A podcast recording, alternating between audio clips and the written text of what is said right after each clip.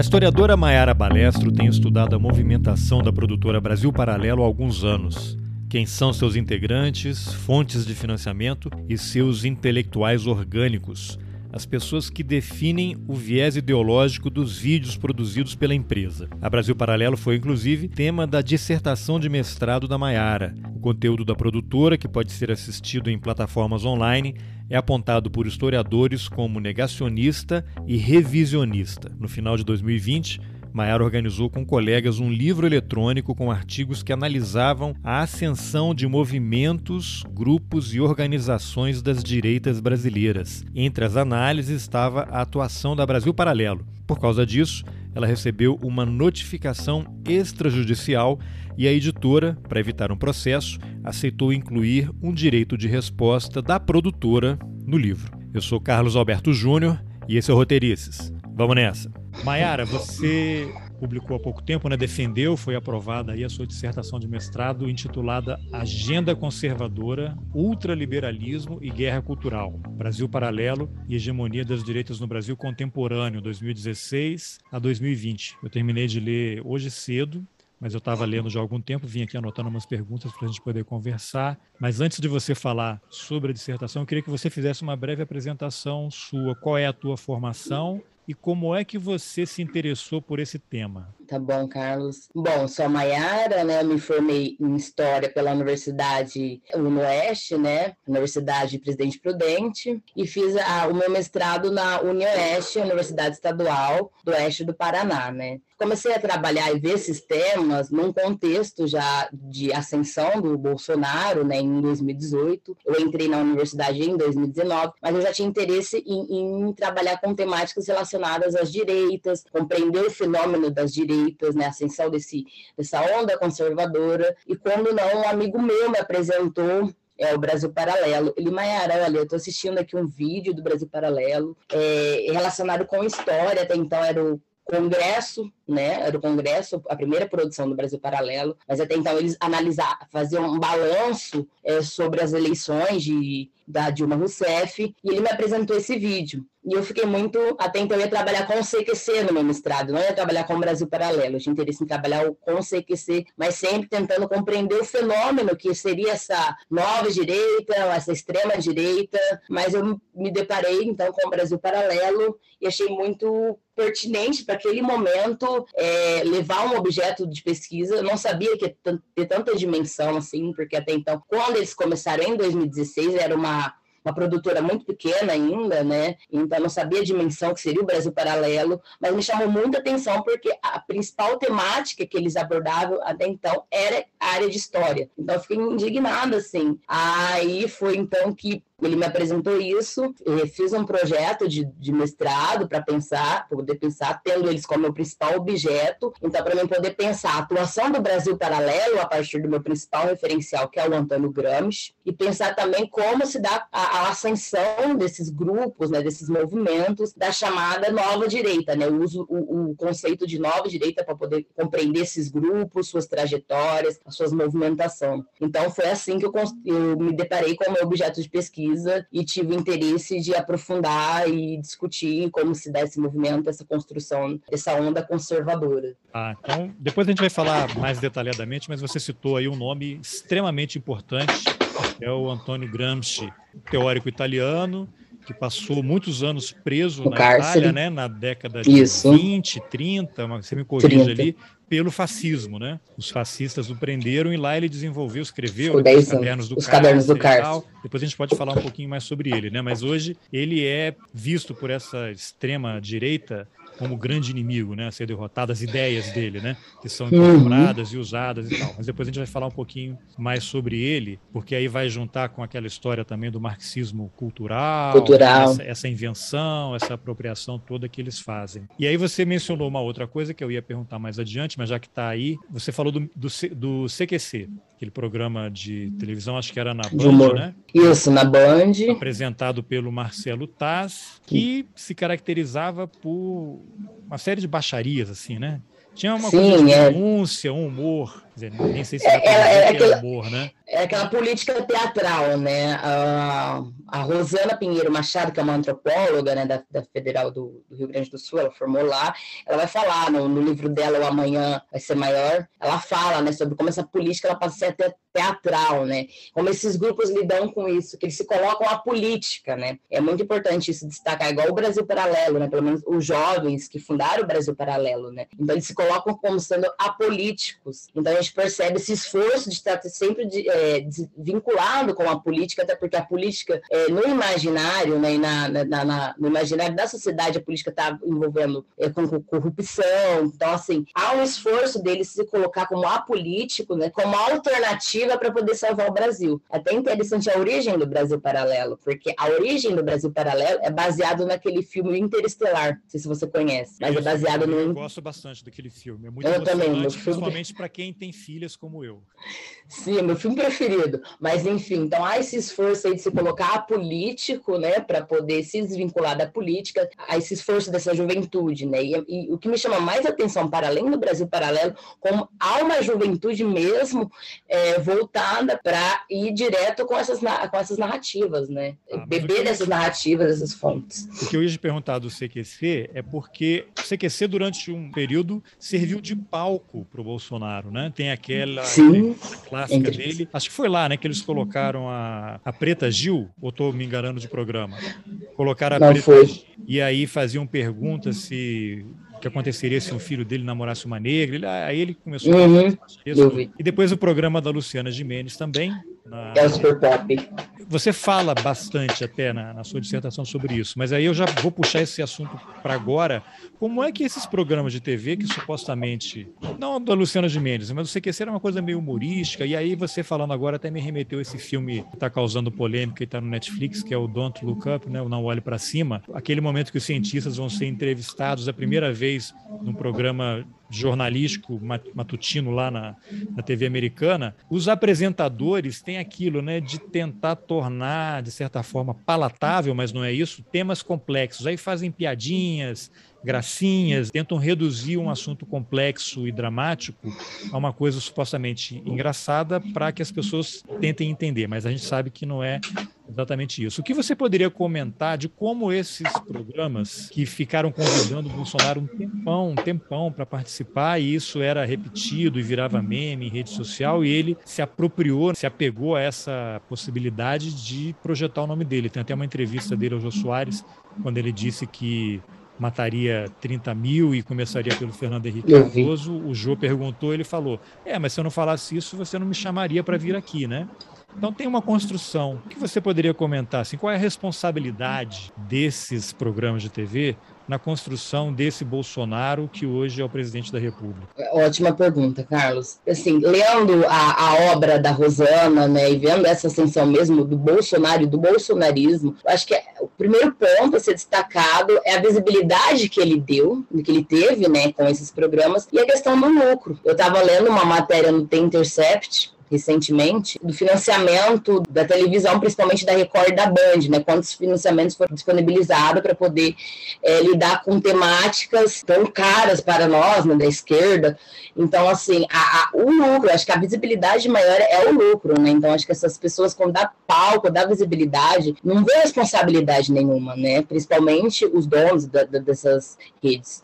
Eu acho que o principal ponto é o lucro e também a questão da pauta que está envolvendo ali um, uma figura de extrema direita, né? Mas é uma figura que pode dar abertura para as políticas neoliberais, né? Então, assim, é, quando essas pessoas convidam uma figura igual o Jair Bolsonaro, eu acho que já sabe, né, já tem ali o histórico dele, já deixa bem claro quem ele é, nunca escondeu isso, né, é evidente quem ele é, então assim, já sabe com quem já, já está falando e com quem quer falar, né. Então assim, acho que a primeira, o primeiro ponto em relação a, essas, essas emissoras, eu acho que é a questão do lucro e a questão, o desdobramento é, após é, entrevista com Jair Bolsonaro, né, e com outras figuras da extrema-direita, mas essas políticas neoliberais, né, então assim, eu acho que é o primeiro ponto é esse, é visar o lucro, lucro acima de tudo. Então, eu acho que a responsabilidade, eu acho que eles nem pensam responsabilidade, porque primeiramente é o lucro e depois é, é, a vida das pessoas, né? Não estão preocupados com isso, né? A preocupação é outra. Não, não estão preocupados e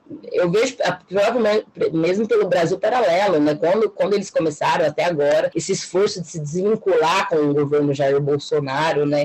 É lucro acima de tudo porque essa realidade para essa galera da, dessa da direitas, é o novas direitas. Então, a, o, o, lucro acima de tudo. Ah, então, já que voltamos aí ao Brasil Paralelo, conta um pouquinho a história da produtora, que ela foi criada em 2016, aí começou a aparecer matéria aqui e ali, e na sua dissertação você traça ali o histórico da empresa, como é que ela surgiu, como é que ela de repente deu um salto e saiu de um um grupo de amigos ali, de colegas que compartilhavam os mesmos pensamentos e virou uma empresa enorme que tem parceria com Central de Favelas, com estúdios uhum. internacionais e ocupa hoje dois andares num prédio na Avenida Paulista, Paulista, que é um dos endereços mais caros da América Latina, talvez do mundo, né? Então, eles surgem ali num contexto de golpe, que foi 2016, em Porto Alegre. Aí tem até uma tem sempre entrevista deles, né, que são o Felipe Valerim, é um dos fundadores, o Henrique Viana e o Lucas Ferrugem. São três jovens de classe média, jovens brancos, que surgiu lá em Porto Alegre. Eles têm um esforço de falar, ah, a gente surgiu tendo uma, uma câmera pequenininha na mão, com 100 mil reais, como se fosse fácil ter 100 claro, reais. Né, são, é, é, é, sempre... É, sempre, exatamente. Aí eles se colocam como eles não estavam com o governo petista, eles não estavam satisfeitos com o governo petista, eles se vê, acho que há uma ousadia deles ali, eles se vê como alternativos para poder tirar o Brasil da, da lama, né, com a fala deles. Então, assim, mas assim, eles já trabalhavam, que nem o, o Henrique Viana já trabalhava com o Marcelo Van Hatten, que foi o governador lá do Rio Grande do Sul, né? Então já, já tinha uma trajetória história deles ali em relação à criação do Brasil Paralelo. Ele já trabalhava com o governador lá do estado, o Lucas Ferrugem e o, Henrique, o Felipe Valerim já tinha contato com o próprio Hélio Beltrão também. Então, assim, quando surgiu, eles já tinham todo o planejamento. Até então, tem um vídeo deles que eles, se, eles falam que eles queriam criar a produtora mesmo em 2014, depois da reeleição da Dilma Rousseff, né? Eles queriam criar em 2014, mas não deu certo. Aí, depois, em 2016, após uma fala do Hélio Beltrão, na universidade que eles estudavam com a ESPM, lá do Rio Grande do Sul, né, como escola de comunicação, após uma fala do Hélio Beltrão, na universidade, eles tomaram coragem, né, assim, a fala deles, tomaram coragem para poder criar a produtora e depois ir para São Paulo, né. O que acontece? Surge ali nesse contexto de golpe em 2016, lá em Porto Alegre, e no final de 2018, justamente pós a eleição de Jair Bolsonaro, eles vão para São Paulo. E justamente num prédio milionário ali de São Paulo, né, da, da, da, Avenida Paulista. Aí depois, em março de 2019, tem o grande lançamento deles, né, que é o 1964 Entre Armas e Livros, que é, dá um salto mesmo. Só que assim, é um salto que coincide com uma, uma ascensão de, de uma figura da extrema-direita no poder. E não por acaso, que acontece, aconteceu também, no final de 2018, o, um dos sócios fundadores do Brasil Paralelo, que é o Henrique Viana, estava com o filho do Jair Bolsonaro, com o Eduardo Bolsonaro, que é um entusiasta do Brasil Paralelo. Sempre, quando eu estava acompanhando em 2019, né, que sempre acompanhei a trajetória deles, é, o Eduardo Bolsonaro sempre deu palco para o Brasil Paralelo, sempre publicava as publicações do Brasil Paralelo nas redes sociais dele. Aí, no final de 2018, tem uma, tem uma entrevista dele, o Henrique Viano, o Eduardo Bolsonaro, a Janaína Pascoal, o Flávio Mongestern, que foi um, um, aluno do Olavo de Carvalho, é, eles realizam uma reunião na Câmara Municipal de São Paulo para poder falar sobre temáticas relacionadas com o contexto daquele momento, né, de 2018, mas dentro dessa reunião, o próprio sócio fundador do Brasil Paralelo, que é o Henrique Viana, ele vai falar que foi o próprio Olavo de Carvalho que deu a ideia do Brasil Paralelo ser uma, uma produtora militante bem no finalzinho da fala, ele vai falar: foi Olavo de Carvalho que deu essa ideia, porque até então nós não estávamos interessados em que o Brasil Paralelo fosse, né, formaria quadros né, na, na Constituição Gramsciana. É, a gente estava interessado, até o formato do Congresso Brasil Paralelo é diferente das outras produções do Brasil Paralelo. Nós estávamos interessados em reunir pessoas públicas, né, figuras públicas, para poder dar, dar, é, fazer uma fala relacionada com temáticas do momento, mas foi o professor Olavo de Carvalho que deu a ideia da gente ser uma produtora militante por conta de toda a experiência do Olavo de Carvalho, com o Mídia Sem Máscara, enfim, com o próprio Instituto Olavo de Carvalho. Então, assim, não tem como o Brasil Paralelo, até eles falam isso na, quando eles tentarem me notificar, né, notificar, aliás, não tem como desvincular o Brasil Paralelo de Olavo de Carvalho. Eles então, foram sempre quando... alunos do Olavo, esses três sócios? Eles não, não, os sócios não, mas eles, eles têm proximidade com o Olavo já faz um tempo, faz anos, bem antes da produtora ser criada. Eles não, não foram alunos, mas têm proximidade. Eles chegam até para Virgínia, onde o Olavo estava, né? Hoje em dia o Olavo está no Brasil, mas fazer entrevista com o próprio Olavo de Carvalho. Mas dentro do Brasil Paralelo mesmo, tem muitos ex-alunos do Olavo de Carvalho. No caso dessa entrevista específica que eu estou comentando, o Flávio Mogister foi um ex-aluno do Olavo de Carvalho. O Flávio, ele, ele comanda hoje um, um, blog que chama Senso em Comum, um blog muito grande, assim, ela tem, tem essa capacidade de dimensão desse, desse, dessas redes, né, uma com a outra, mas ele comanda um blog Senso em Comum, que também é um blog que a gente tem que tomar cuidado e olhar para olhar esses blogs para poder pensar essa, esse fenômeno todo. Mas, enfim, aí nessa reunião, né, que estavam essas figuras, o, o, sócio do Brasil Paralelo fala, ela foi o Olavo de Carvalho. Então, assim, não tem como, em nenhum momento, falar que o Olavo de Carvalho não é uma das principais figuras do Brasil Paralelo. Uma figura-chave para pensar toda a trajetória do Brasil Paralelo. E até na dissertação eu, eu expus isso, né, a partir da, dissertação do Lucas Patischi, que foi é, ele pensando a atuação do Mídia Sem Máscara, né, e a trajetória do Olavo de Carvalho, mas é muito semelhante à própria estrutura do Brasil Paralelo, dentro do Brasil Paralelo, né, do site do Brasil Paralelo, do núcleo de formação, e o Instituto Olavo de Carvalho. É muito semelhante à estrutura um com o outro. Então, assim, dá para perceber essa grande influência, né. Então, assim, não tem como eles se colocar numa notificação extrajudicial que eles não têm vinculação com o Olavo de Carvalho, até porque o Olavo de Carvalho está em quase todas as produções do Brasil Paralelo. Então, assim, foi muito dentro desse contexto do surgimento do Brasil Paralelo. E quando eu peguei para analisar essa reunião em específico, eu fiquei muito chocada, porque, gente, mas como três jovens de Porto Alegre conseguem, assim, acesso rápido com figuras públicas e figuras é, num contexto de ascensão da extrema-direita importantes, né, pra gente pensar, pra gente ver. Então, assim, não tem como não falar que eles não têm é, é, relação próxima com o governo federal, né?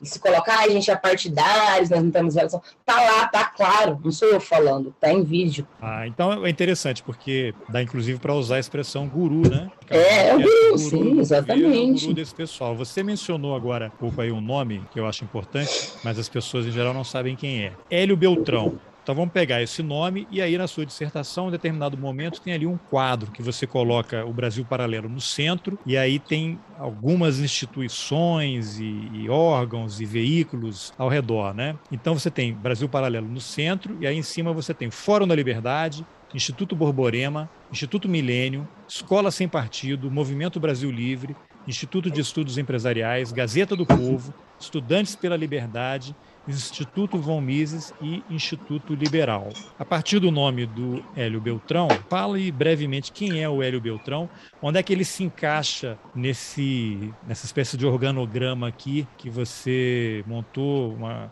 não é exatamente um slide assim, tipo Lava Jato, né? uhum. muito mais poderoso, porque ele de fato tem.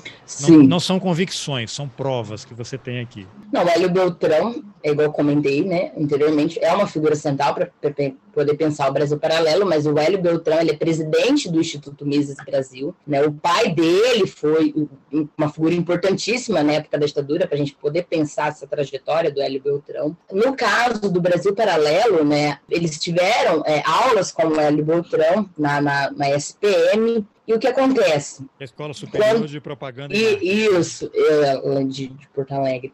É, quando eu comecei a pesquisar, tem até um podcast do, do Mundo Sócios do Brasil Paralelo, que é o Felipe Valerim, que ele, ele fez para o Mises Brasil, aí ele fala, ele comenta, ele comentou que o, o Instituto Mises Brasil é uma inspiração para poder pensar toda a articulação do Brasil paralelo com essas organizações da chamada, que eu chamo de nova direita, né? Aí depois, eu, mais para frente, eu coloco vinculada com a extrema-direita. Essa é uma figura-chave para poder pensar. Ah, e na dissertação, tentei compreender que, de um lado, você vai ter o Brasil paralelo se articulando com figuras igual o Olavo de Carvalho, de outro lado, vai ter o Brasil paralelo se articulando com essas figuras, por exemplo, o Hélio Beltrão, para pensar a ideologia que o Brasil paralelo tem e prega, né? Então, assim, é muito importante a gente entender a trajetória do Hélio Beltrão. O Mises Brasil tem uma dissertação muito importante sobre isso, que é do Rafael Del Pai, né, que publicou na UniOeste. Ele, ele analisa toda a trajetória do Hélio Beltrão, o Instituto Mises Brasil. Então, assim, quando eu comecei a pesquisar um Brasil Paralelo, eu vi essa proximidade, eu, eu chamo de teias,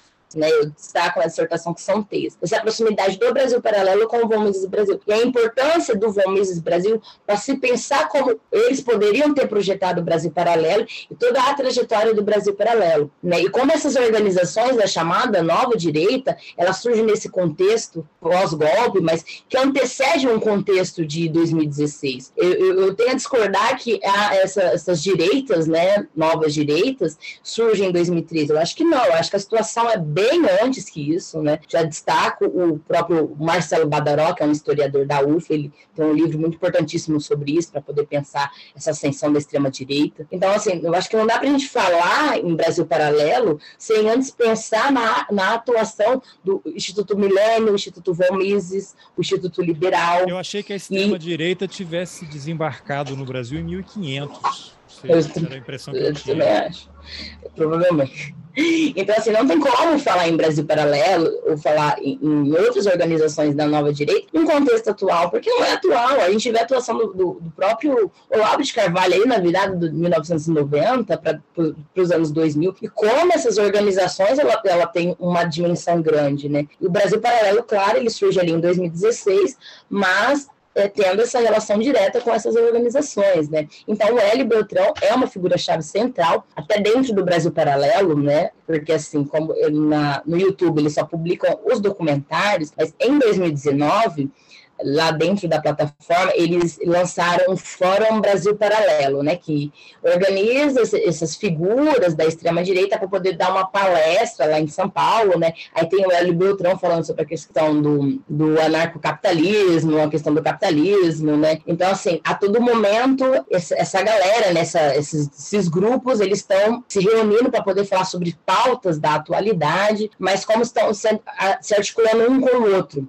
é importante a gente pensar, um ponto importante, estava comentando recentemente com um colega meu, que assim, você vai ter o Brasil Paralelo aqui falando sobre tal temática, mas em outro site, igual especificamente no Instituto Milênio, no Instituto Liberal Ivon Mises, tem também a mesma temática falando o que o Brasil Paralelo está falando, para poder um se articular com o outro e, dar, e produzir uma, é, uma verdade totalmente aceita. O Flávio Casimiro vai falar sobre isso, é muito interessante isso. Então, como você projeta para a sociedade sobre tal temática, mas quando a pessoa vai pesquisar, tem no Brasil Paralelo, mas também tem no Instituto Von tem no Instituto Milênio, como esses, essas organizações estão sendo articuladas uma, uma com as outras. Na dissertação, eu destaquei o Fórum da Liberdade. Por que do Fórum da Liberdade? Então, um artigo bem interessante do Flávio Casimiro, que ele fala que o Fórum da Liberdade dar é, palco dessas direitas é, é, do Brasil contemporâneo, né? Por quê? Porque o Brasil Paralelo, ele surge em 2016, mas ele se projeta enquanto uma organização maior é, no Fórum da Liberdade em 2017 lá no Fórum da Liberdade, o, o, Felipe Valerim, né, que é um dos sócios, ele até destaca o Olavo de Carvalho, o Hélio Beltrão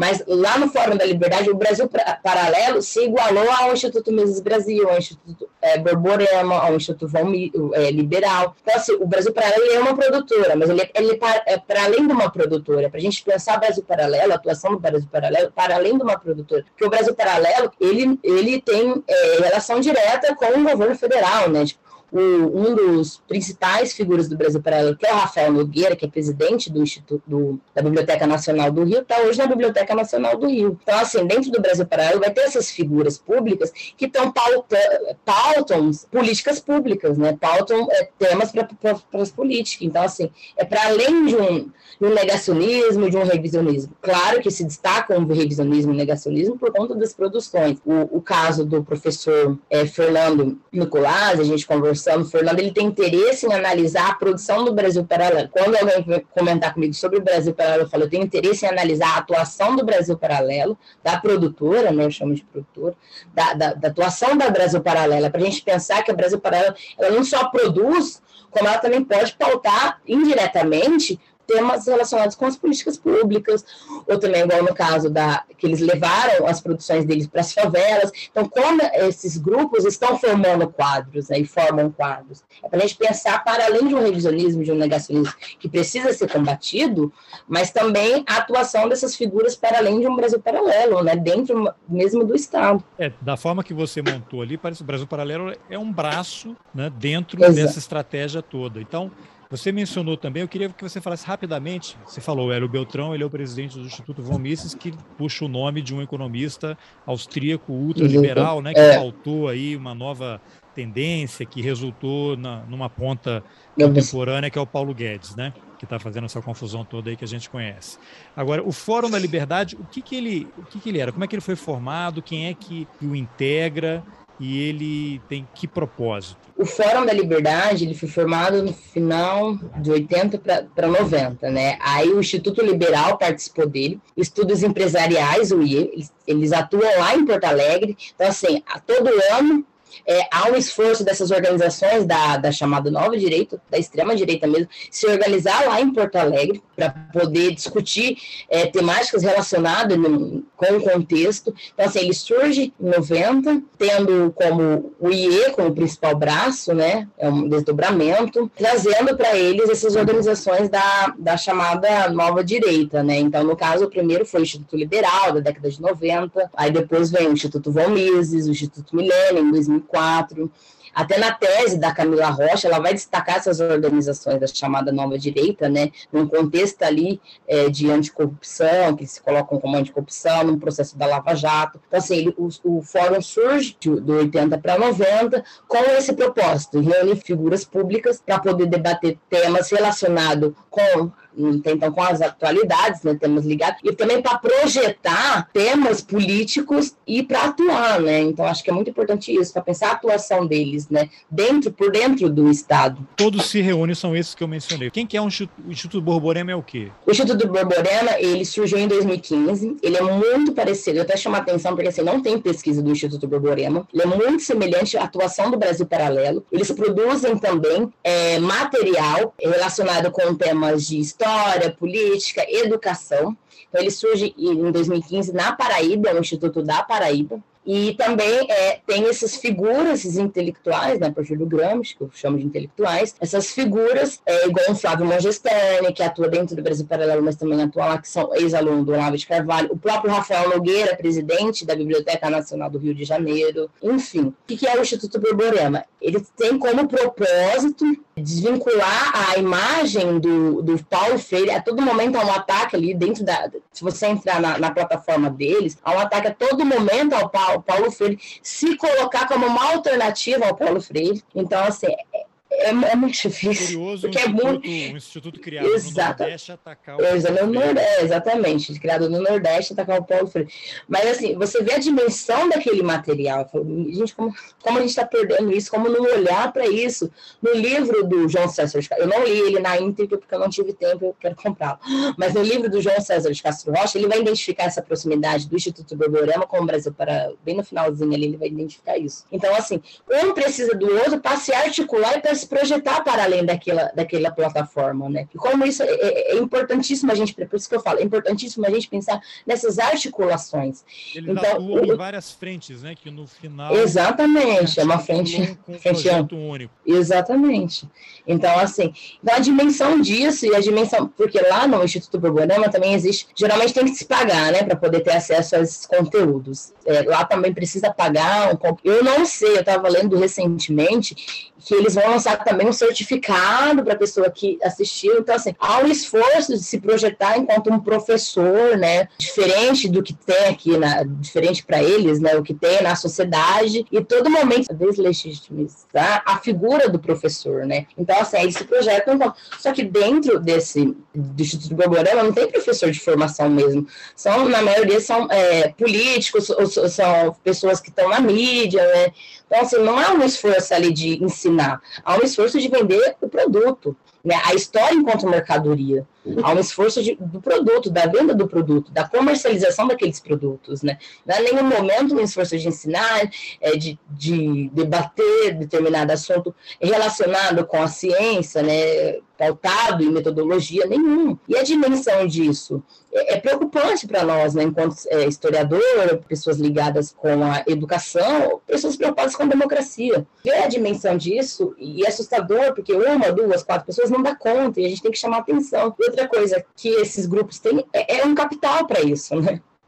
A gente faz nosso trabalho com as ferramentas que nós temos, mas o capital que essa gente tem, né? Então, assim, o Instituto Borborema realmente eu sempre chama atenção, fala, nós temos que prestar atenção para o Instituto Borborema também, porque hoje o Instituto Borborema está na Paraíba, e depois, né? Você chega a uma pessoa hoje tem um certificado legítimo de tal instituição para poder falar que, ó, eu posso atuar aqui. Como não? Eu tenho um certificado, entendeu? Então, assim, é preocupante, eles produzem esse, todo esse material aí vinculado com a, principalmente com a história, mas mas principalmente com a educação. Então, assim, meu Deus.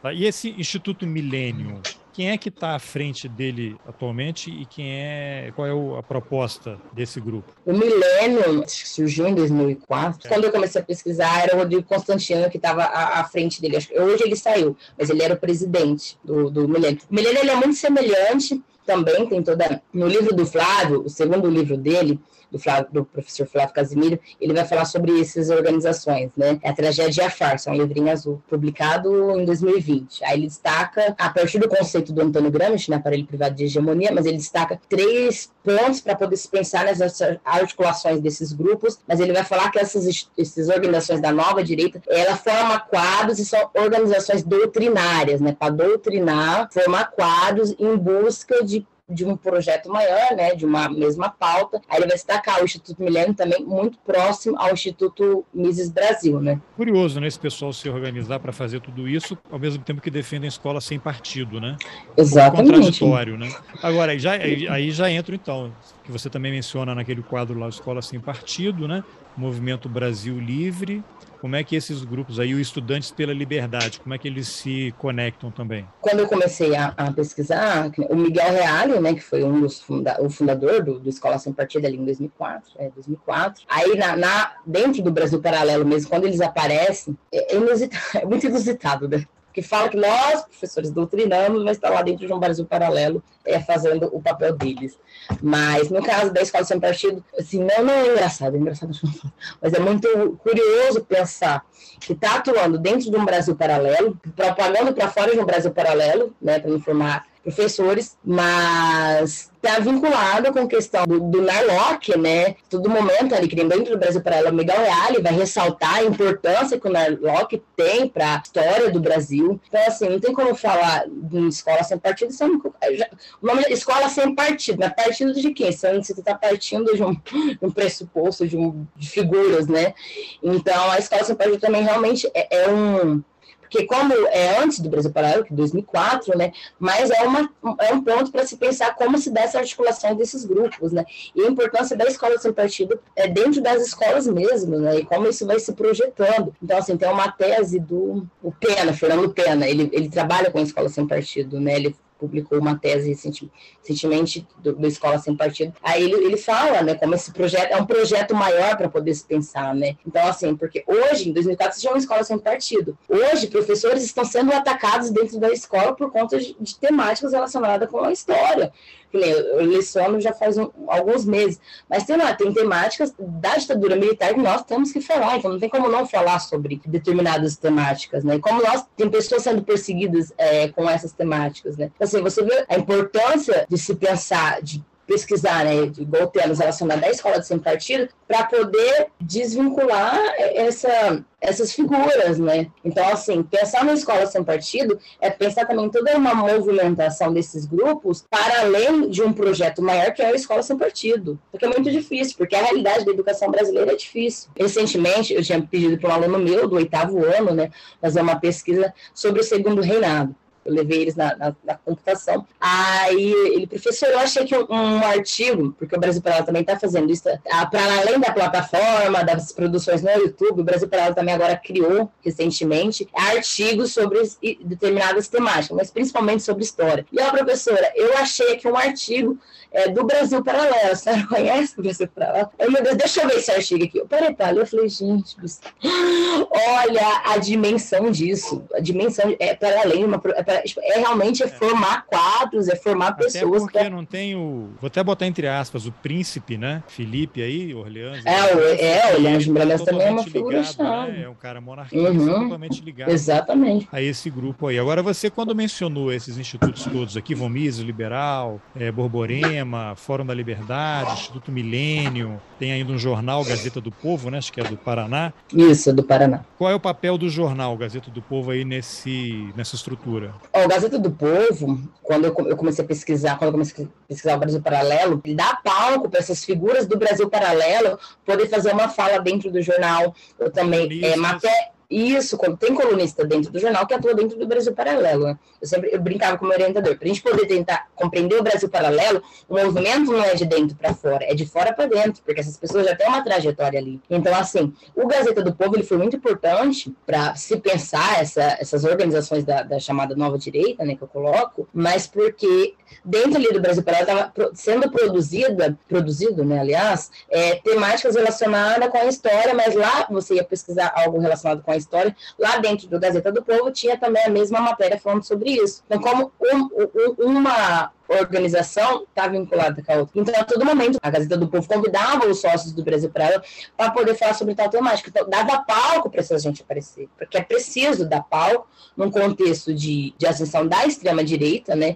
Então, eles aproveitam o momento também. Não como assim, a pessoa vê ali um Brasil paralelo e vai pesquisar alguma informação e também está lá no Gazeta do Povo. Então, assim, como é, é, se dá, cria-se um palco ali do, de todas essas organizações para poder atuar, temáticas relacionadas com o contexto nossa, uma vez eu peguei para analisar ali, analisar bem brevemente, assim, fazer uma leitura bem breve sobre as temáticas, mas como é, é, é deturbado, né? As notícias são deturbadas, você jornalistas pode falar melhor sobre isso, mas como as notícias são deturbadas, tal temática é deturbada, né? Dentro de um jornal, e é um jornal é, que agora está tendo palco por conta de um contexto, né? De ascensão da extrema-direita. Então, assim, é, vendo essas figuras, atuando do Brasil Paralelo e sendo colunistas, igual Gazeta do Povo também, não só, mas sendo colunistas do Gazeta do Povo, é ver a dimensão desse projeto, a dimensão desse projeto. E como é importante ter uma outra coisa também que o Brasil Paralelo faz, a todo momento sacando a imprensa, né? A todo momento o Brasil está atacando a Folha de São Paulo, o Globo, agora recentemente também está atacando o The Intercept. Então tem precisa de um, de uma, de um veículo de imprensa para se colocar a favor deles. Ah, não é assim. Né? Você não está vendo? É que o Gazeta. Exatamente, o Gazeta do Povo está falando aqui. Olha o que o Gazeta do Povo está falando. É, Presta é, atenção. Agora, esse quadro que você montou aqui, ele é um pouco além, porque ele é como se fosse uma máscara, né? Se a gente fala só Instituto Liberal, Fórum da Liberdade, Instituto Borborema, Milênio, Von Mises, o que está por trás disso não são nomes, né? Não são marcas. São empresas, são grupos Grande. empresariais, são bilionários do Brasil, são pecuaristas, né, gente do agronegócio, agro. da indústria farmacêutica, do agrotóxico.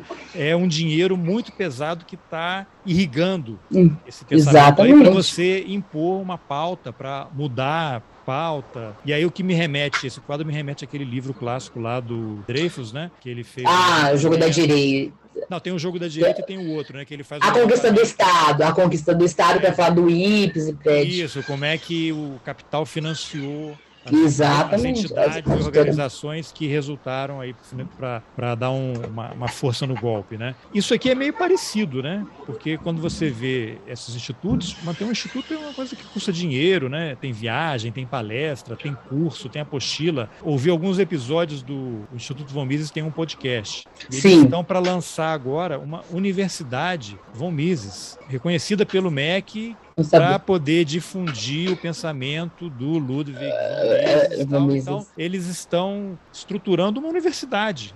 Vai ter lá o selo do MEC e aí aquele certificado que você mencionou do Instituto Borborema vai ter um diploma de uma instituição de ensino regulamentada Sim. pelo MEC. E acho que já está em andamento. Eu vi isso tem alguns meses.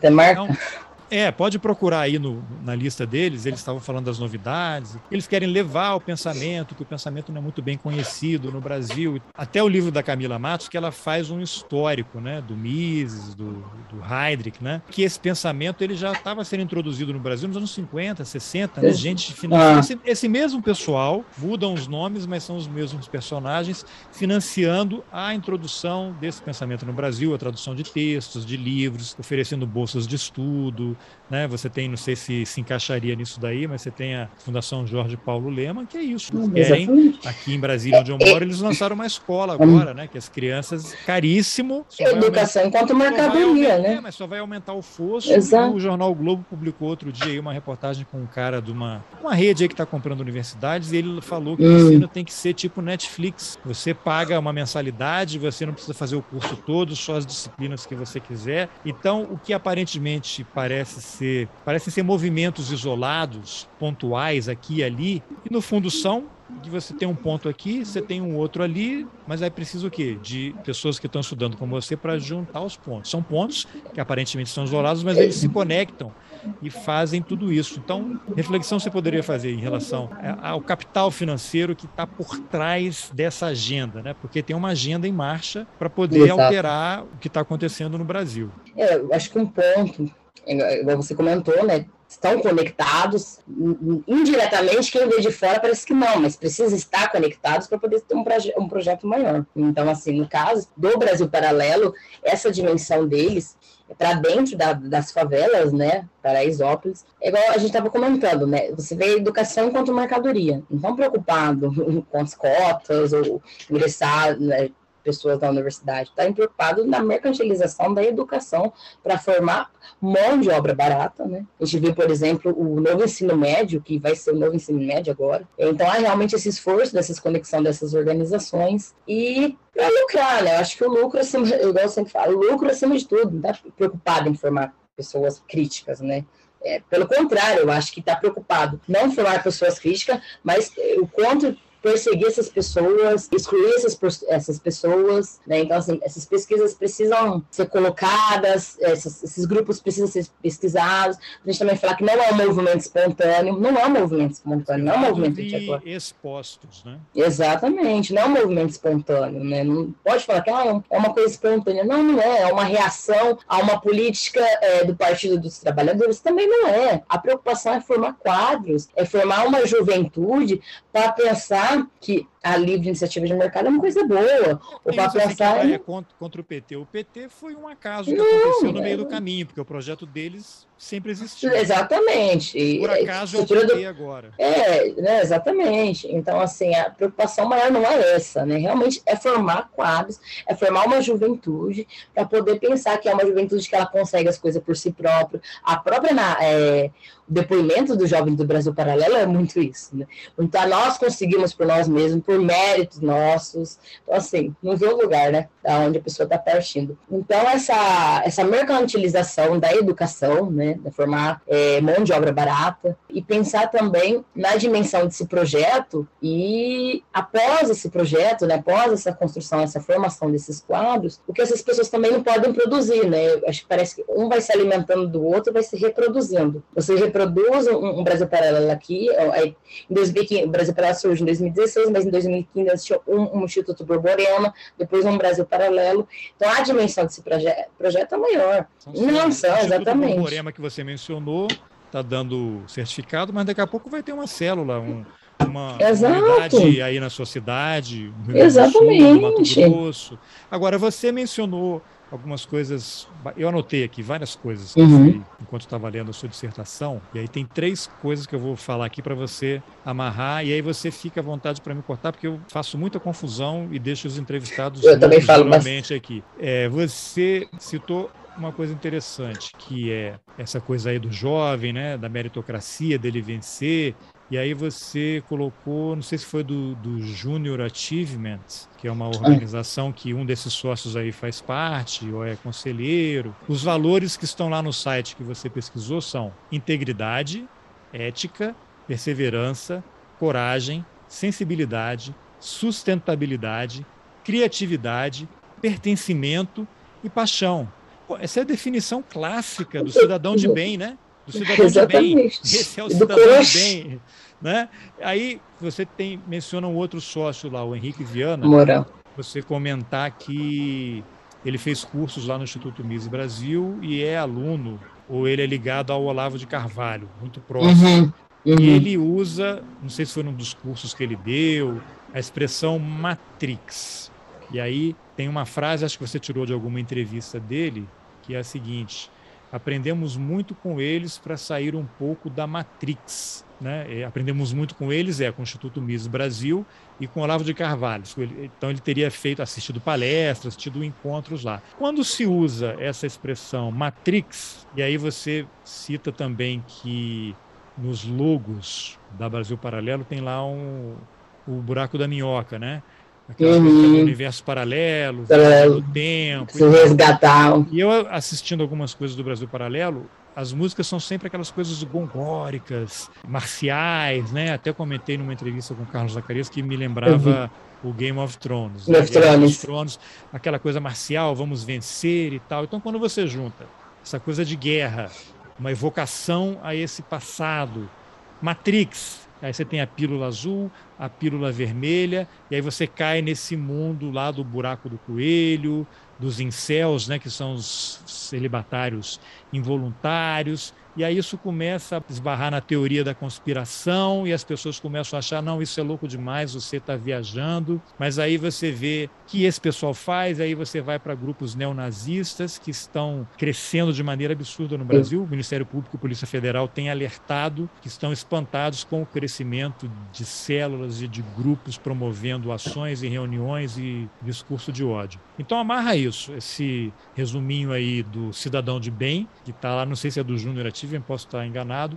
É, esse, esse buraco, esse buraco da minhoca e o Matrix. Porque é para uma outra, né? É que o que eles querem passar está todo mundo sendo enganado o tempo todo e só a gente vai trazer a verdade. Assistam a nossa produção, nosso conteúdo, que você vai se libertar. Eu estava, até recentemente publicado lá no Twitter, né, uma entrevista do Christian Dor, né, do psicanalista lá da USP, ele falando sobre essa realidade, precisa criar uma realidade paralela para poder alimentar os imaginários da sociedade, mas com todos esses discursos, nessas né, narrativas. Né? Então, como hoje em dia é mais fácil você acreditar que a Terra é plana do que desmentir isso, né?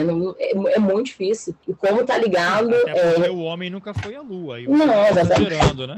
Exatamente. Atenção, atenção é, é, brincadeira antes que alguém pegue um trechinho disso aqui vai é, e corta. Gente, né? Então, só que o que eu fico mais indignada com tudo isso, além de tudo, é como tem uma juventude da minha, da minha idade, assim, realmente acreditando nisso. Claro que não é, só, não é culpa diretamente deles, não é isso, né? Mas como se, se ilude uma juventude a pensar que eles têm a capacidade por si só de conseguir tal coisa, e como isso individualiza, né, uma sociedade que já por si só já é individualizada, uma sociedade que por si só já está doente, né, e, e, e precisa se alimentar desses imaginários, dessa realidade paralela. Então, assim, eu fico, gente, mas como uma juventude igual que tem acesso à internet, mas o que, que a gente vê? É, primeiro está tudo mal, a gente está doente por, por, uma dimensão de, uma, de um capitalismo que adoece nós mesmos. É, é, o nosso trabalho, a todo momento, é demanda de trabalho, essa dimensão desses coxos, é, e esse discurso de empreendedor é, a todo momento também está tá, tá sendo destacado e esses jovens estão formando essas pessoas. Então, assim, quando vai trabalhar, quando eu vejo, aliás, nesses esses jovens endeusados com esses discursos, e o impacto do, do Brasil Paralelo, não só o Brasil Paralelo, mas o impacto disso, para além disso, porque eu fico indignada quando eu vou assistir alguma coisa do Brasil Paralelo, os comentários no YouTube. O tanto de comentário no YouTube que tem, eu estava vendo, tinha 10, 10 mil comentários e falando, ah, assim, vocês são uma alternativa para o Brasil, vocês foram uma alternativa, continue o trabalho de vocês para resgatar os nossos valores, para resgatar o cidadão de bem. Até no Brasil Paralelo você precisa pagar né, para ter acesso, mas um dos pacotes do Brasil Paralelo, né, que é um pacote de 10 reais, chama é, pacote. Patriota, né? Um pacote pat... Isso. Então você vê assim, essa Pode ter o essa... pacote patriota, o pacote. Isso, é o prêmio, exatamente. Então, assim, você já. Bem Eu fico, gente, mas como? Como isso? Mas já estava sendo produzido, a, a esses, essas organizações aí, essas ideologias né, neoliberais ou ultraliberais mesmo. Então, assim, você vê a dimensão desse discurso em, espaços, em espaços que precisa precisa, é necessário ser preenchido pela esquerda, mas a dimensão de desse projeto é para além disso, né? Porque essa galera tem um capital para isso. Mas como essas, essas narrativas, né? Esses discursos endeusam uma geração, é uma geração crítica, né? Era para ser uma geração crítica, mas enquanto você transforma a educação enquanto mercadoria, você vai ter isso. E, e a dimensão dessa galera nesses passos, né? Então, assim, enquanto você é, tiver lá a educação, pensar a educação enquanto mercadoria, um novo ensino médio, você vai ter isso mesmo, né? Vai ter essas pautas vinculadas, então vai ter esse, vai ter todo momento vai ter uma ali falar, ó, oh, não é bem assim. Nós conseguimos por si só por mérito. Eu já ouvi de amigo meu assim, é mérito meu, era para que cota? Eu mas como assim?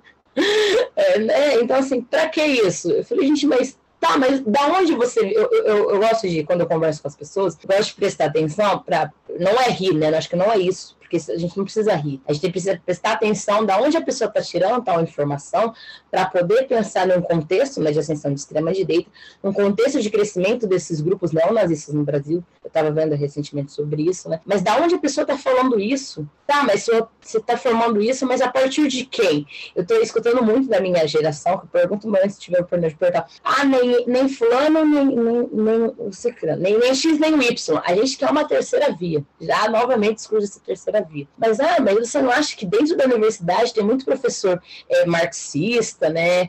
É, esse negócio do marxismo cultural. Eu falo, tá, mas de onde você está vendo isso? fico, gente, porque a capacidade Quem da são? dimensão desse discurso. É, assim, cita quais são Exatamente. os que estão é, queria eu que for. Ah, eu, mas de onde você viu isso, né? Mas quem falou isso para você? Então, é prestar atenção no seu cotidiano, né? Porque a todo momento eu estou prestando atenção e quando eu posso anoto, mas quem são essas pessoas, quem está falando isso, da onde essas pessoas estão tirando essa, essas, esses discursos, né? E então, vê assim, uma geração, igual uma geração, uma geração minha, mesmo uma geração jovem, que é dos sócios do Brasil Paralelo, é, é falar sobre isso é, é preocupar, está preocupado com o lucro, né? É preocupado realmente com o lucro.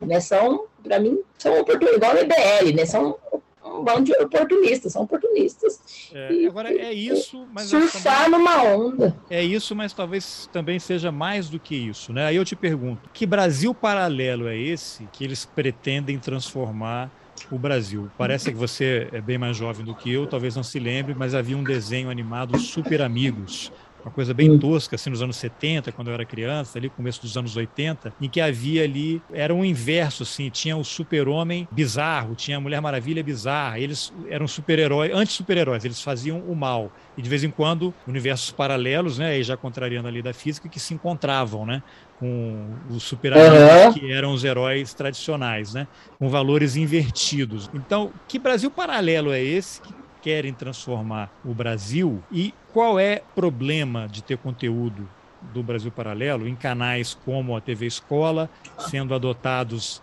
em escolas públicas. Foi até motivo de uma confusão lá com nosso amigo aí, Carlos Zacarias, professor da Universidade Federal da Bahia. E qual é o perigo de alguém que não conhece história, que é a grande maioria das pessoas, começar a se informar pelo conteúdo da Brasil Paralelo e do Olavo de Carvalho. Eu lembrei agora que eles criaram também recentemente o, BP Select, né? Que dentro desse BP Select eles disponibilizam, né? Tem, é um conteúdo pago, mas eles vão disponibilizar desenhos igual desse que você comentou, é, ressaltando essa questão do, do, do cidadão de bem, dessa, dos valores, dos grandes, do, dos grandes valores, quais valores são esses, né? Então, assim, já começa a formar é, desde pequeno, né? É, a preocupação deles é isso. Mas para além disso, para além dessa formação deles, as perseguições, né? Eu acho que as perseguições é muito clara. A, eliminação do outro, né? Esse grupo é eliminar o outro. Eles querem eliminar o outro. Para eles é, é, é, um discurso fascista, né? Então, assim, você elimina o outro e você produz esses discursos ou esses materiais para se recriar ou para se. No Brasil Paralelo tem muito disso do conteúdo deles. A todo momento está voltando lá numa uma história tradicional, numa história é, romântica, né? uma romantização da história. Então, assim, você precisa. Acho que a preocupação deles é ver os, poucos avanços que tem na sociedade brasileira, mas tem, ainda tem alguns avanços, mas eles são pouquíssimos. Mas é, é, é, é assim, é se pegar um passado que já passou, mas é, voltar a um passado e o medo do moderno, o medo do novo, né? Você vê isso dentro das produções. É o medo do novo, é o medo de estar lá, falar, não, não, não é para avançar, não é para avançar, é só para formar pessoas com bons valores, né? Eles são o, o, a galera do Brasil Paralelo, pelo menos os sócios fundadores, é bem ligada com a questão católica, né? Tem entrevista deles em jornal de imprensa é, é católico, tem entrevista deles dentro do. Aí tem, tem, tem de um lado você vai ter os três sócios sentados, um padre e uma jornalista você fica, meu a dimensão disso, né, desses valores. Então, assim, realmente é um medo, ele tem, eles têm um medo do moderno, né, medo de se apegar a, a, a um avanço, né, de pautas que era para ter mais. É o mas... tradicionalismo, né? É, o tradicionalismo, exatamente. É um passado glorioso, já comentei é. outra vez, passado glorioso uhum. que eles não viveram, não vivenciaram e que provavelmente nunca existiu também. Sim. Tem... Olavo de Carvalho vai falar isso. O Olavo de Carvalho vai falar sobre essa questão do tradicionalismo, né? Então, assim, o perigo disso é, é primeiro, a formação de uma geração, Primeiro, o perigo disso é a formação de uma geração. O perigo disso nas urnas, nas urnas, não para além de uma questão eleitoral também, mas dentro de um espaço, né, em espaços públicos de, de, jovens, adolescentes, a se apegar a esses discursos. E que nem eu tenho um, um aluno meu, recentemente, ele foi, foi com uma suástica no braço para a aula. Ele teve, aluno na minha, aluno meu, ele passou em frente da minha sala, eu vi aquela eu falei, não, é impossível. Aí eu vi, eu cheguei na sala, oh, você tá com, que, que, tá com uma suástica? Depois eu avisei a escola, né, claro. Então, assim, como esse discurso, como esses grupos conseguem endeusar mesmo uma geração, né? Uma geração Mas ali de... Agora não, você não pode só falar isso e mudar de assunto. Conta detalhes desse episódio aí. Então, eu estava em aula, eu estava em sala, eu não, não foi na minha aula, mas ele passou em frente da minha sala. Eu vi de relance, eu até fiquei assustada, né? Mas acho que eu estou vendo que eu tô... Qual é a idade é, da turma? Era que ano? Ó, é, é, é, eu dou aula para o ensino fundamental, ele tem 15 anos, é 15, é 15 né? E na, na, na época eu estava trabalhando com, é, com temática relacionada à Segunda Guerra Mundial, Primeira e Segunda Guerra Mundial, é o nono ano. Qual é, a cidade, qual é a cidade que você mora, Mayara? É, eu moro em Presidente Prudente, mas eu dou aula em outra cidade. Tá. Dou, aula dou aula numa escola do campo, aliás, é uma escola do campo, é uma escola rural. Aí eu já sabia episódio, que ele tinha. Esse episódio foi nessa escola rural. Isso, nessa escola rural que eu dou aula. Aí eu sabia que ele tinha interesse em temáticas relacionadas com figuras igual do Hitler, enfim, eu já tinha conversado com ele em relação a isso, mas assim, é preocupante, é preocupante para nós. Aí ele passou na frente da minha sala, eu vi isso, aí depois na próxima aula ia ser na sala deles, né? Minha aula ia ser na sala deles. Aí eu perguntei, falei, fulano, é, é, ele tem, tem, vergonha de comentar. É impressão minha você estava com uma suástica no braço. Aí os alunos comentaram, ah, professora, não sei o que, aquele. Tá, mas por que você está com isso? Ele não fala, ele tem muita vergonha. E ele é um aluno negro, então, assim, é, é uma escola do campo, é uma cidade pequena, uma, é uma cidade carente. Mas, enfim, é preocupante, porque tá no meu cotidiano, tá ali. Eu falo, gente, o que, que eu vou houve, fazer com isso? Houve uma explicação do porquê ele tá Ele não falou, ele não, não, ele não fala, ele fala, ele tem vergonha em comentar do assunto. Mas isso eu era sei, uma jaqueta ou ele desenhou? Não, era uma bandeira amarrada, eu acho que não sei quem fez aquilo para ele, mas era uma bandeira amarrada no braço. Aí eu, eu até perguntei, você, você sabia o significado desse símbolo? Aí ele ficou, ele não comenta, ele tem muita vergonha em comentar sobre o assunto. Aí, aí eu expliquei, ó, isso daqui, né, foi do, expliquei todo o, o, conte, o contexto. E aí, professor, eu, eu, eu gostaria de entender é, como se deu, como se dá a, a ascensão das figuras desses ditadores. Eu tenho muito interesse. Eu, tá, mas isso daqui eu expliquei, né? O símbolo, depois eu avisei a escola. Então, assim, ver a dimensão disso é, é preocupante, porque tá, teve no meu cotidiano, mas recentemente estava lá no, no, em Santa Catarina, a bandeira, né, da Suástica, e no, no, Instagram também eu vi esses dias uma aluna de história com o bolo do Hitler, eu fico, gente, exatamente, então assim, aí, aí eu estava lendo o trabalho da ah, esqueci o nome dela especificamente, que ela trabalha, trabalha há 18 anos, ela pesquisa células nazistas no Brasil, né? Aquela antropóloga da Unicamp. Adriana Dias. Isso, isso. Aí eu estava lendo o trabalho dela, então, a dimensão dessas células no Brasil, mas como isso endeusa essa juventude, né? Essas, esses discursos. E como isso é preocupante. Fico, meu Deus, no meu cotidiano, como que eu vou lidar com isso? Eu falei, conversei e com a escola. houve alguma punição a esse garoto aí? Ele mudou o comportamento? Então, ele é um aluno que ele não me dá trabalho. Ele é um aluno muito quieto, muito, muito centrado, aliás. Então, ele é um, não, não me dá trabalho. Já acendeu aí um alerta, né? Ex exatamente. É um aluno que não vai muito à escola, porque assim, é um aluno que eu vi que tem problemas com a família, né? Um, então, assim, ah, tem um contexto, um, né? E tem um contexto ali pra gente. Então, assim, é, é muito difícil, né? Mas é, é preocupante, fico, meu Deus. Imagina daqui 20, 30 anos. É, mas daí é, é, é, é, é isso, que eu queria que você falasse um pouquinho mais, Exato. já que você teve esse exemplo aí, você imagina, conteúdo do Brasil Paralelo entrando nas favelas. As pessoas não têm dinheiro para TV a cabo, não têm dinheiro para internet, para poder uhum. Streaming ali, vão eventualmente aproveitar algum Wi-Fi que eles consigam, eles assistem TV aberta. Eu tenho visto aí desde o surgimento dessa TV Jovem Pan, né? Isso aí fatos, não estou fazendo acusação a ninguém, né, antes que queiram aqui me processar. São fatos relatados, conteúdo negacionista, anti-vacina, né, um monte uhum. de coisas aí acontecendo, e são canais que estão, são canais abertos, e estão disponíveis. Então, você passa a ter uma oficina mecânica. E em vários lugares, as pessoas ficam com aquele canal ali aberto, porque ele é gratuito, e ficam assistindo aquilo. Ao longo do tempo, isso vai provocar um efeito. As pessoas estão escutando aquelas coisas o tempo todo isso vai mudando vai se formando uma... É, exatamente. Quando isso entra na casa das pessoas de graça, eu não sei, você que assiste aí a Brasil Paralelo, né? Você que é assinante por motivos profissionais, eles oferecem conteúdos também tipo filmes de Hollywood ou é só produção deles? Então, recentemente, porque agora tem duas Brasil Paralelo, né? O problema é agora paralelismo só aumenta. Exatamente, paralelo só aumenta. Recentemente, eles que mais eu fico mais indignada ainda que recentemente eles assinaram um contrato com a Sony Pictures lá do, dos Estados Unidos. Então, recentemente, eles lançaram outra é, plataforma do Brasil Paralelo que agora tem esses filmes de Hollywood. Agora são filmes de Hollywood, filmes da década. Isso. Um golpe de mestre aí, porque é, exatamente. os filmes que todo mundo quer ver e no meio Filme do desenho. vai ter a produção deles que eventualmente é, alguém vai assistir.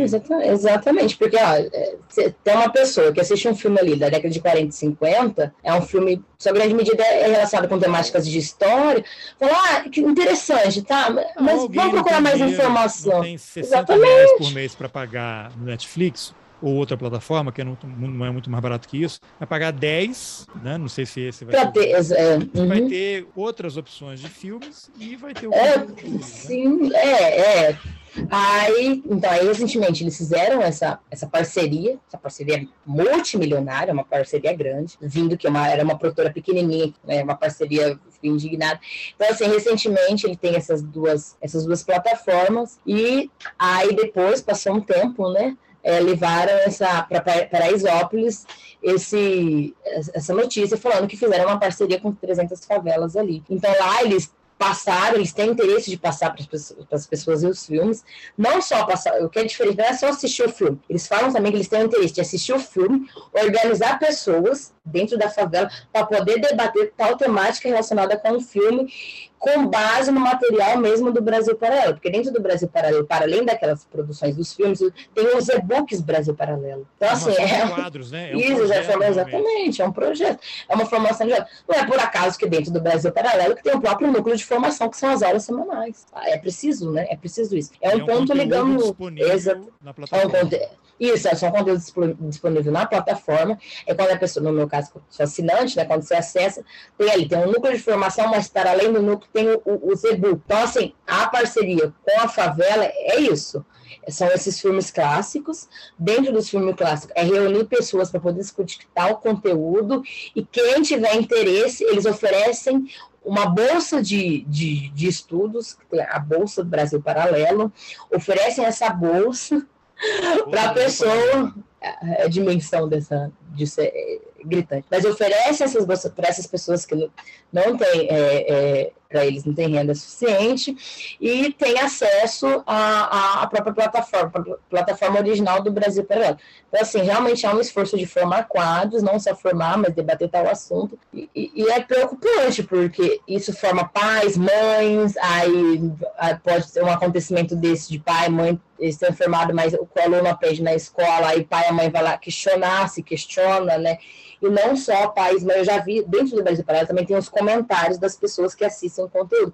Mas eu já vi diretora falando que ia levar o material. Diretora, mas eu não me lembro, recordo a escola, mas de uma escola de São Paulo, uma diretora de uma escola de São Paulo, falando que queria que o Brasil Paralelo é, levasse o conteúdo material para dentro da escola, para os professores poderem debater. Não só isso também, eu já vi, eles já foram em escola de São Paulo apresentar o 1964 também, e quando eles apresentaram numa, uma, na escola de São Paulo, foi para o nono ano, né? No oitavo, nono ano, que está trabalhando ali com a questão da ditadura militar, mas a professora depois passou para os alunos é, uma atividade para poder fazer um teatro sobre é, a produção do 1964, para os alunos é, reproduzir o que estava sendo passado no, no, filme. Então, assim, a dimensão desse projeto é, é gritante e é grande. É, é, diretor, é pedagogo, é professor, é pais, é alunos. Então, assim, o objetivo é claro, né? Formar quadros para poder é, lidar com questões, com essas temáticas do assunto para poder é, ressaltar esses valores. Né?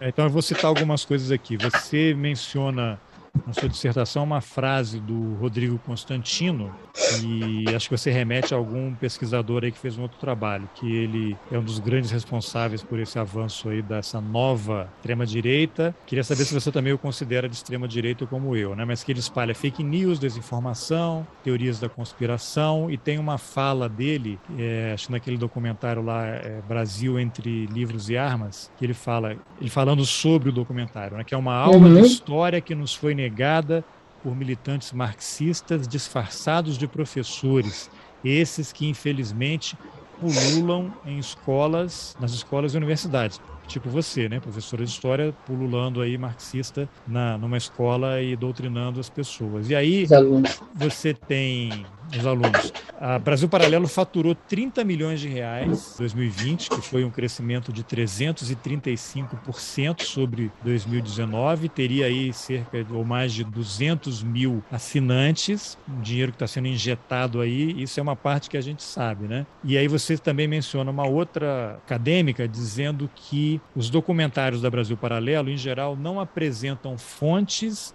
nem documentação histórica que baseiam os seus argumentos, como se espera de uma pesquisa consistente, né? E aí eu peguei aqui o trechinho da sua dissertação que você menciona curso, né? É do Flávio Gordon. Flávio Gordon, ele é, uhum. ele é qual é o papel dele aí na Brasil Paralelo? Qual ah, é o, o Gordon, é, ele dá também ele faz núcleo de formação, ele faz palestras relacionadas com questões temáticas de história. Ele é da Brasil Paralelo. Ele atua lá no Brasil Paralelo também. É, então eu vou ler aqui, porque o curso dele, os cursos dele, ou palestras, conferências, só os títulos, tem um vídeo, né? Conferência, uhum. Globalismo e Comunismo. Aí tem lá, entre os títulos, né? A suposta oposição entre capitalistas e socialistas, relações entre socialistas e grandes capitalistas, a mudança do vocabulário comunista, o desarmamento e o globalismo, a ONU e o comunismo, o mito sobre o fim do comunismo, União Soviética e a Casa Comum Europeia, globalismo e a pandemia, globalismo como tipo de imperialismo, como reverter a corrupção da inteligência, hegemonia esquerdista nas universidades, hegemonia esquerdista na indústria cultural, narrativas esquerdistas sobre a história, atuação da OMS na pandemia, a pandemia como oportunidade para o globalismo, a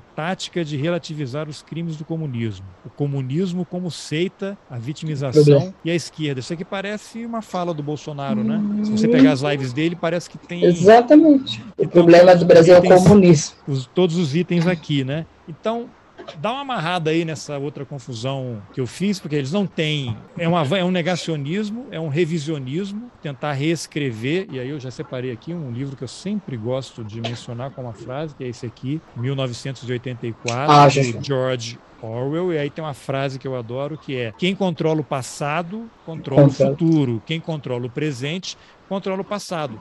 A Brasil Paralelo e essas narrativas, para usar um, um termo tão caro aos historiadores, eles estão querendo controlar a narrativa, eles estão querendo controlar o presente e ao produzirem esses documentários, eles estão tentando reescrever o passado. Uhum. E aí tem uma passagem no livro aqui que o personagem principal, ele trabalhava numa sessão lá que era para apagar né, notícias, reescrever fatos históricos, então os registros, os arquivos de jornais, ele entra lá e aí agora não, o continente, eu esqueci os nomes agora, não está em guerra com o outro, agora eles estão, sempre foram aliados, não são inimigos antigos e tal. E aí chega um certo momento que nem ele que trabalha com isso consegue lembrar é o que era, o que era fato e o que não era, quem era inimigo e quem não era. Então, quando você tem isso daí, aí eu vou lembrar de novo aqui uma entrevista que o Pedro Biel fez com o Olavo de Carvalho. Imagina, Pedro Biel pegou um avião, foi lá para Virgínia. Hum, e quando o Olavo de Carvalho, ele chamou o Olavo de Carvalho de intelectual brilhante,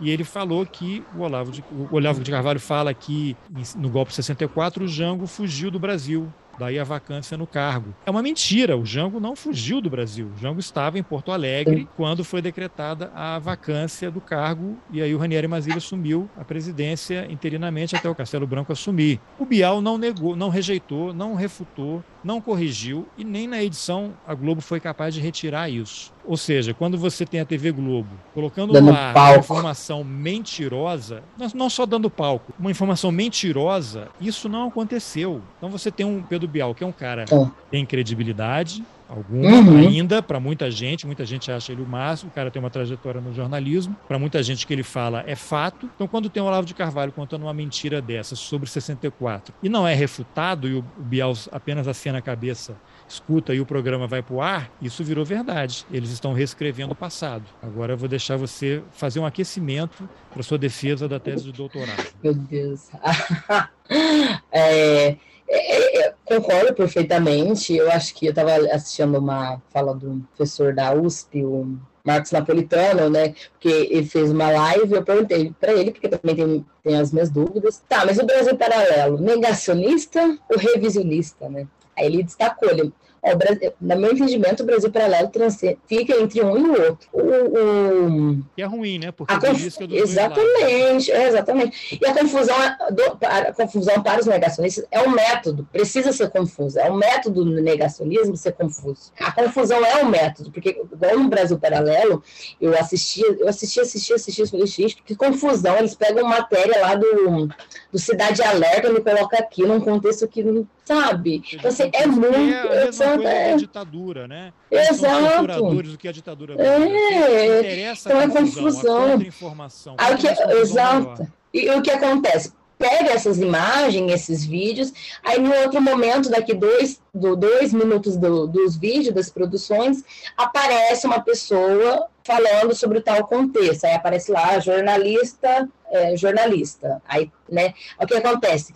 É, para poder legitimar toda essa negação, precisa de uma pessoa para poder falar, ó, aconteceu isso mesmo, né? Você legitima através da pessoa é, todo aquele, aquele discurso. Então, assim, precisa dessa confusão. Desse, é um método do negacionismo ser confuso. Estava lendo, eu lembro do Carlos professor Carlos Zacarias comentando, né, do Pierre Vidal Naquet, historiador, é, falando sobre a questão do, do, negacionismo, mas não tem como não falar que o Brasil paralelo não é negacionista, porque é, porque é sim negacionista, nega é, é, os fatos. E a partir do momento que nega os fatos, também produz essa confusão toda, né? Ao produzir essa confusão toda, você está negando o fato, não é só reescrever, não está reescrevendo nada. Claro que isso quer reescrever por conta de um determinado objetivo, mas não está só reescrevendo, né? E tem essa necessidade desse passado, dessa romantização dessa história, né? Romantiza a história, se apega a um passado que já passou, mas precisa. Porque, como já passou, até lá passou, mas a todo momento precisa se reescrever ele para poder lembrar para poder lembrar, ah, não foi desse jeito que eles estão falando, foi desse jeito aqui, vamos lembrar. Né? Então, trazendo essas pessoas, essas figuras, para poder legitimar esses discursos, hein? quem é assistir, né? Uma... Quem assi... Exatamente, quem assistir isso, meu, nossa, como era bom, nossa, na época da ditadura pessoal que é muito falar da própria mãe, né? Que no caso contar da minha mãe, Sim. que fica, é vítima desses grupos de WhatsApp. E aí ela me mandou um videozinho que circulou muito ano passado, retrasado, que é aquela música, acho que o grupo é Os Incríveis que, é aquela, ah. que virou meio hino da ditadura. Esse é um país que vai para frente.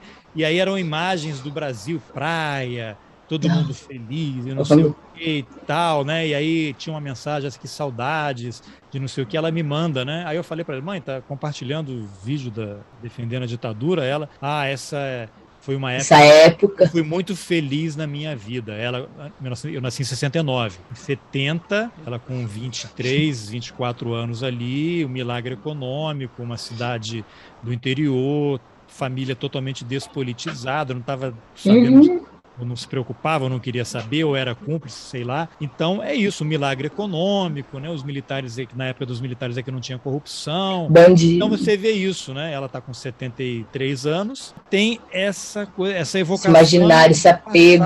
E mandam esses vídeos. E se você acompanha algum grupo de Telegram ou Facebook, em qualquer rede social disso, é essa evocação desse passado. E isso é muito Sim, forte, né? É muito forte. Exatamente, é muito ligado com a memória, né? Muito memorialista. Precisa né, da, da, da, memória para poder falar. Até no, na, na produção do 1964, William, o jornalista William Bach, ele vai falar: só pode falar de ditadura quem viveu o período de ditadura, né? A ditadura está ligada com a memória. Então, assim, o que vocês, historiadores ou pessoas, estão falando? Vocês não passaram, passaram pela ditadura. Só ah, pode falar isso, ditadura. Ele escreveu um livro camarada sobre Eu vi. Então, escreveu só um livro pode falar. Guerra Mundial. Eu vi. viveu isso. Então, como é que pode? Então, só pode. Então, como é, exatamente. Então, eles são.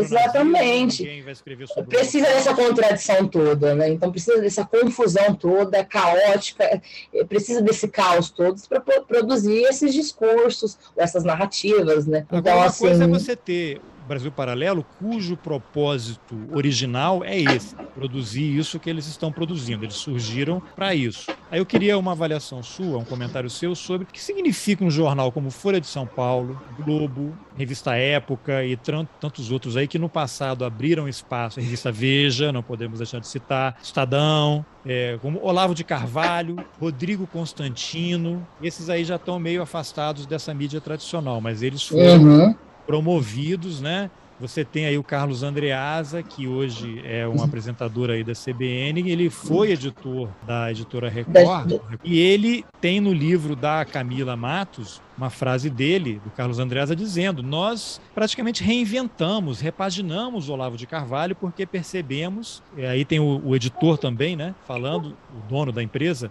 que percebeu na opinião pública, na sociedade brasileira, um espaço para esse tipo de. uma demanda por esse tipo de literatura. Então eles repaginaram, Olavo de Carvalho e o Carlos Andreasa fala, da capa ao, ao estilo de texto. Promoveram esse mal todo aí. E aí você tem hoje jornal como Folha de São Paulo, que supostamente em nome de pluralidade ou de pluralismo, até eu falei com o Michel Guerra outro dia, ele me corrigiu, eu estava usando o termo errado. Agora eu não me lembro porque eu sou um mau aluno. Desculpa aí, Michel, se você estiver vendo.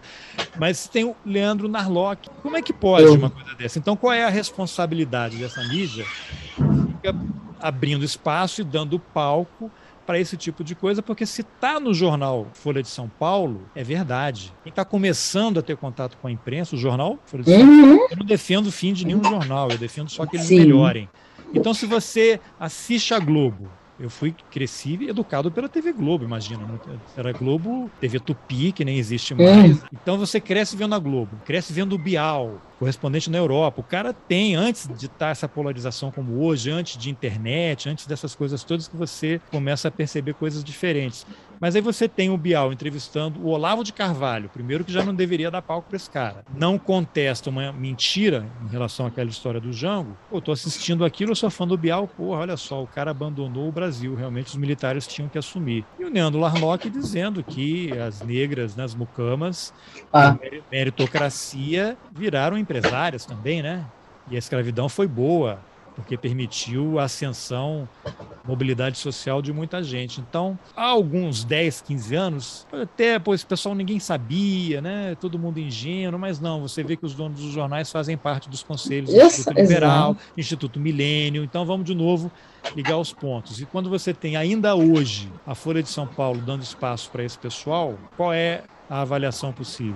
Eu estava recentemente lendo um livro da Helena Martins, que ela fala sobre a questão da telecomunicação, né, toda essa, questão aí de comunicação. Aí, eu acho que o que está por trás né, de tudo é os interesses, né, o interesse burguês é o interesse, né? Só que essa galera viu que uma figura igual o Olavo de, Olavo de Carvalho, igual um Bolsonaro, o bolsonarismo, não dá mais, mas mesmo assim ainda dá palco para figuras que estão, pró estão próximas ao governo, mas que acho que é os interesses burgueses, acho que não sei no jornalismo, né? Mas tudo tem um limite, sabem o limite, acho que sabem o limite, mas mesmo assim deram palco, deram palco para tal para essas pessoas. É, tem limite que não que sejam contra. É, exatamente, exatamente, exatamente. Tudo tem um limite, então vamos deixar eles ir até onde achamos, exatamente, onde é achamos que dá para ir. aconteceu com o Trump e o Twitter, né? Exato. Quando teve a invasão ao Capitólio, sim, o cara já não é mais presidente, aí você corta a conta dele no Twitter. É, exatamente, mas, e, não acabou,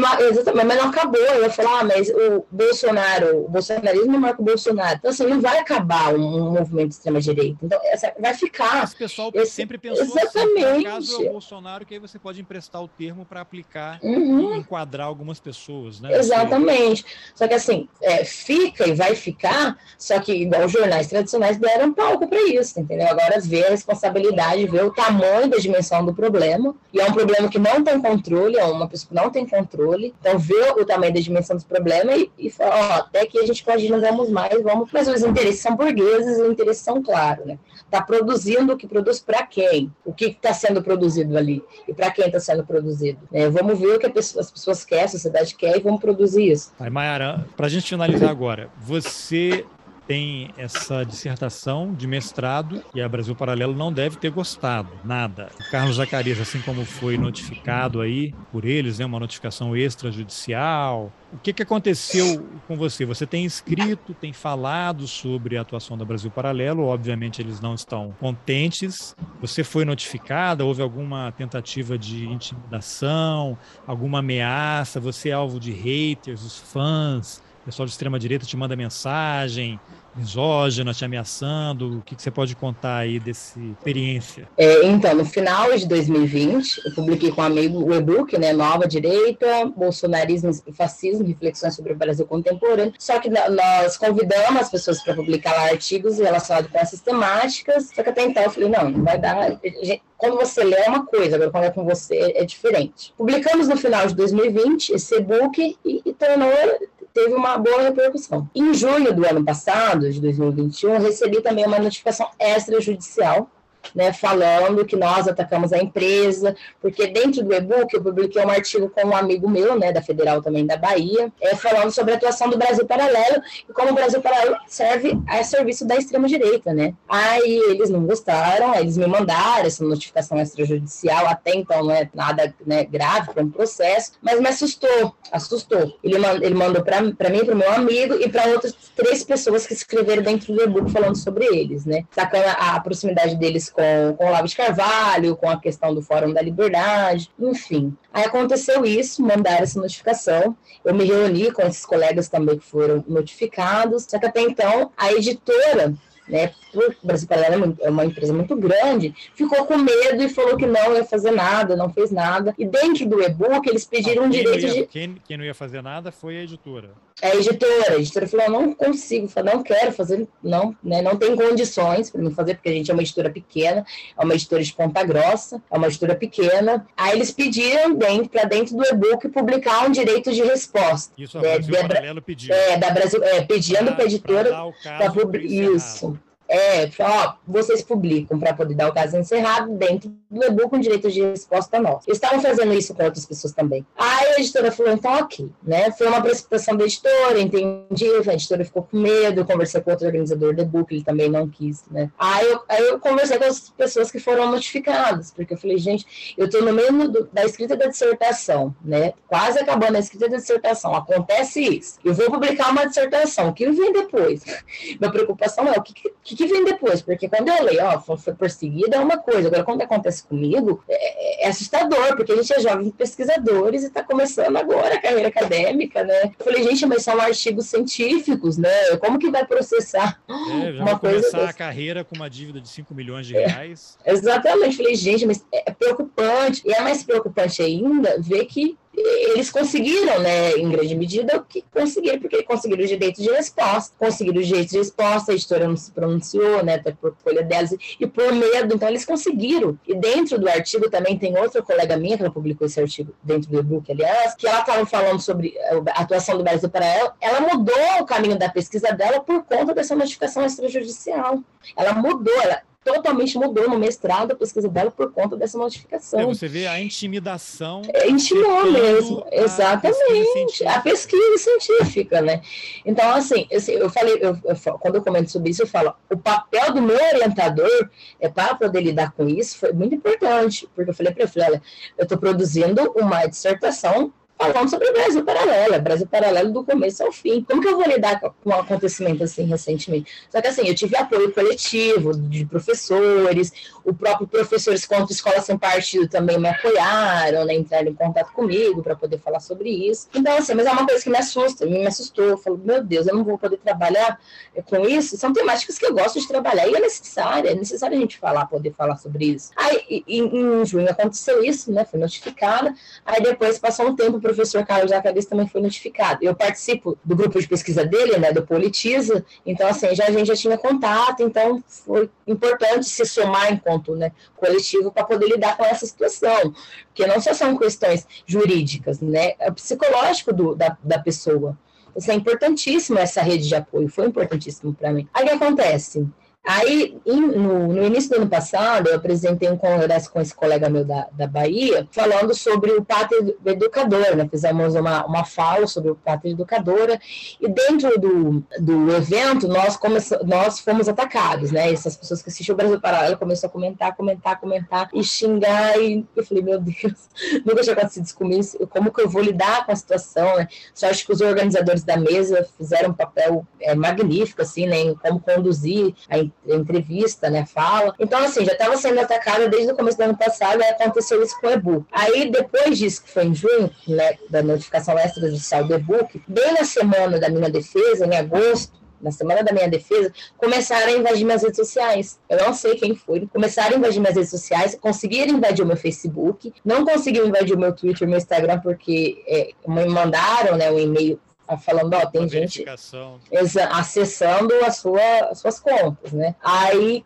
é, é, começaram a me perseguir mesmo, nesses não, não sei quem é, mas começaram a me perseguir. Aí eu lembro também que a, a minha defesa ela não foi pública, né? Porque por conta do tema. É, não, não foi público para as pessoas assistirem normal. Aí eu lembro que eu realizei o link da minha defesa, eu mandei para o meu orientador e para os mem membros da banca.